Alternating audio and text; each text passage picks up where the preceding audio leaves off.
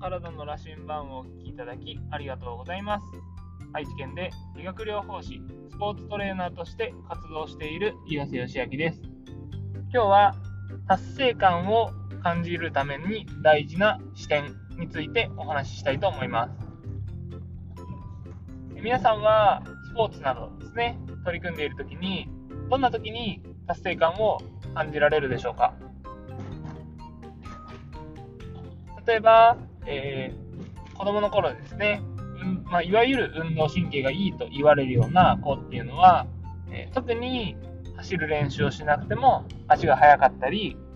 何か、えー、ボールを使って遊ぶようなことをし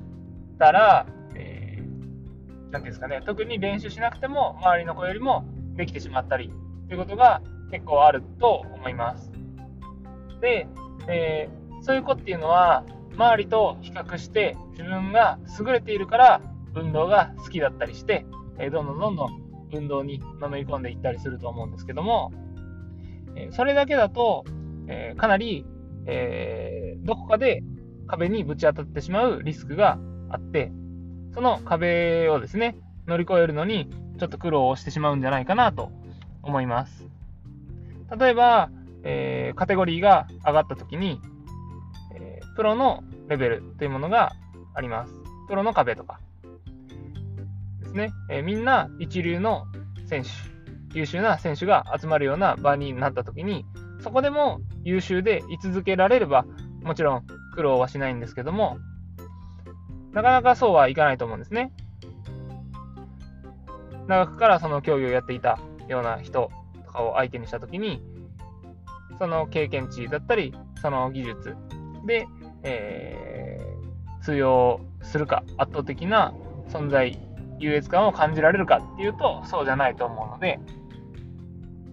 その時に、えー、なかなか達成感っていうものを感じられなくなって、えー、いわゆる挫折というようなことになってしまう可能性が高いです。で、その時にですね、えー、その達成感を感じるのに、周りと比較する視点ではなく、自分自身ですね、自分が今までできなかったことができるようになる楽しみ。で、それをできるためにどうすればいいかを考えて、実際に達成する楽しみっていうものが、えー、あるかないかで、えー、その挫折の仕方が全然違うのかなと思います。優秀な人ほど自分が何が苦手で何が得意なのかということを考えなくてもですね、えー、一般的に行われているチームの練習をすれば勝手に成長していってしまう部分もあるのでその挫折した時にもっとどうしたらいいのかっていうのを考える習慣がないと、えー、そこでですね、自分で考えて結論を出すことっていうのが難しくなっていってしまうんですね。だから、えー、できるだけ指導者の方は、どうしたらもっと自分のプレーが向上するのかということを選手に考えさせるような問いかけ自分自身を見つめ直すような問いかけっていうのは常に必要なのかなと、えー、私は思っています。え、優秀な、え、指導方法を知っていて、それを、え選手にやらせるだけで、選手が上手くなるかもしれないですけども、壁にぶち当たった時に、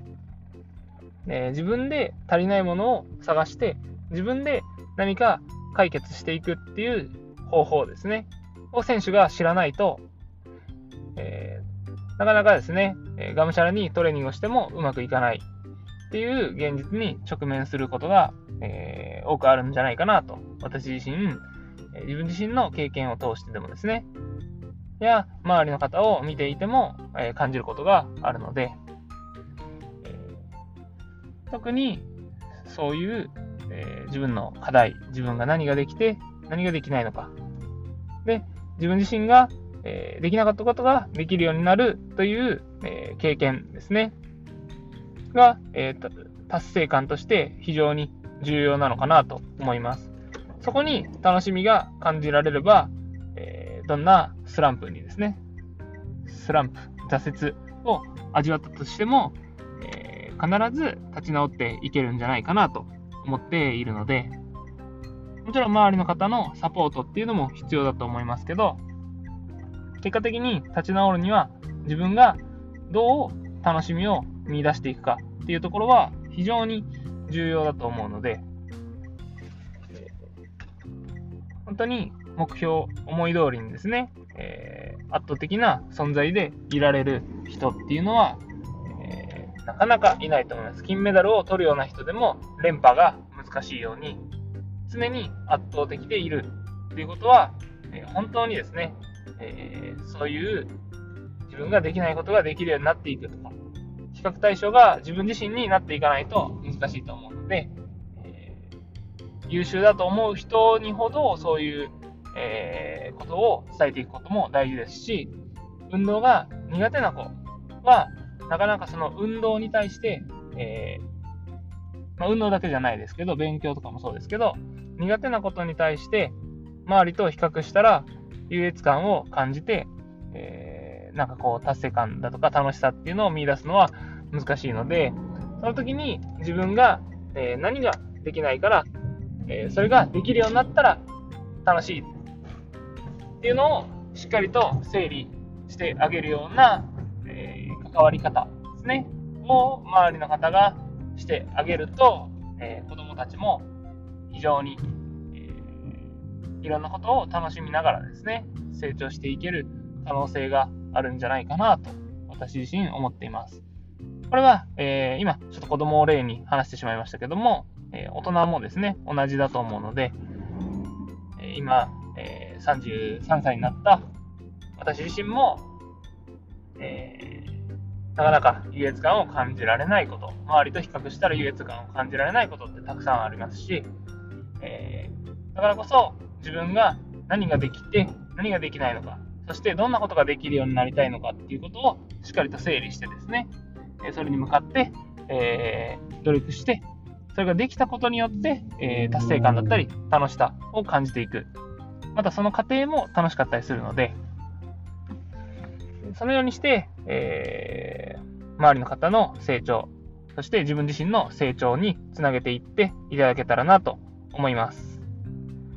というわけで、えー、今日は達成感を感じるために、えー、大事な視点についてお話しさせていただきました。お聴きいただきありがとうございます。ではまた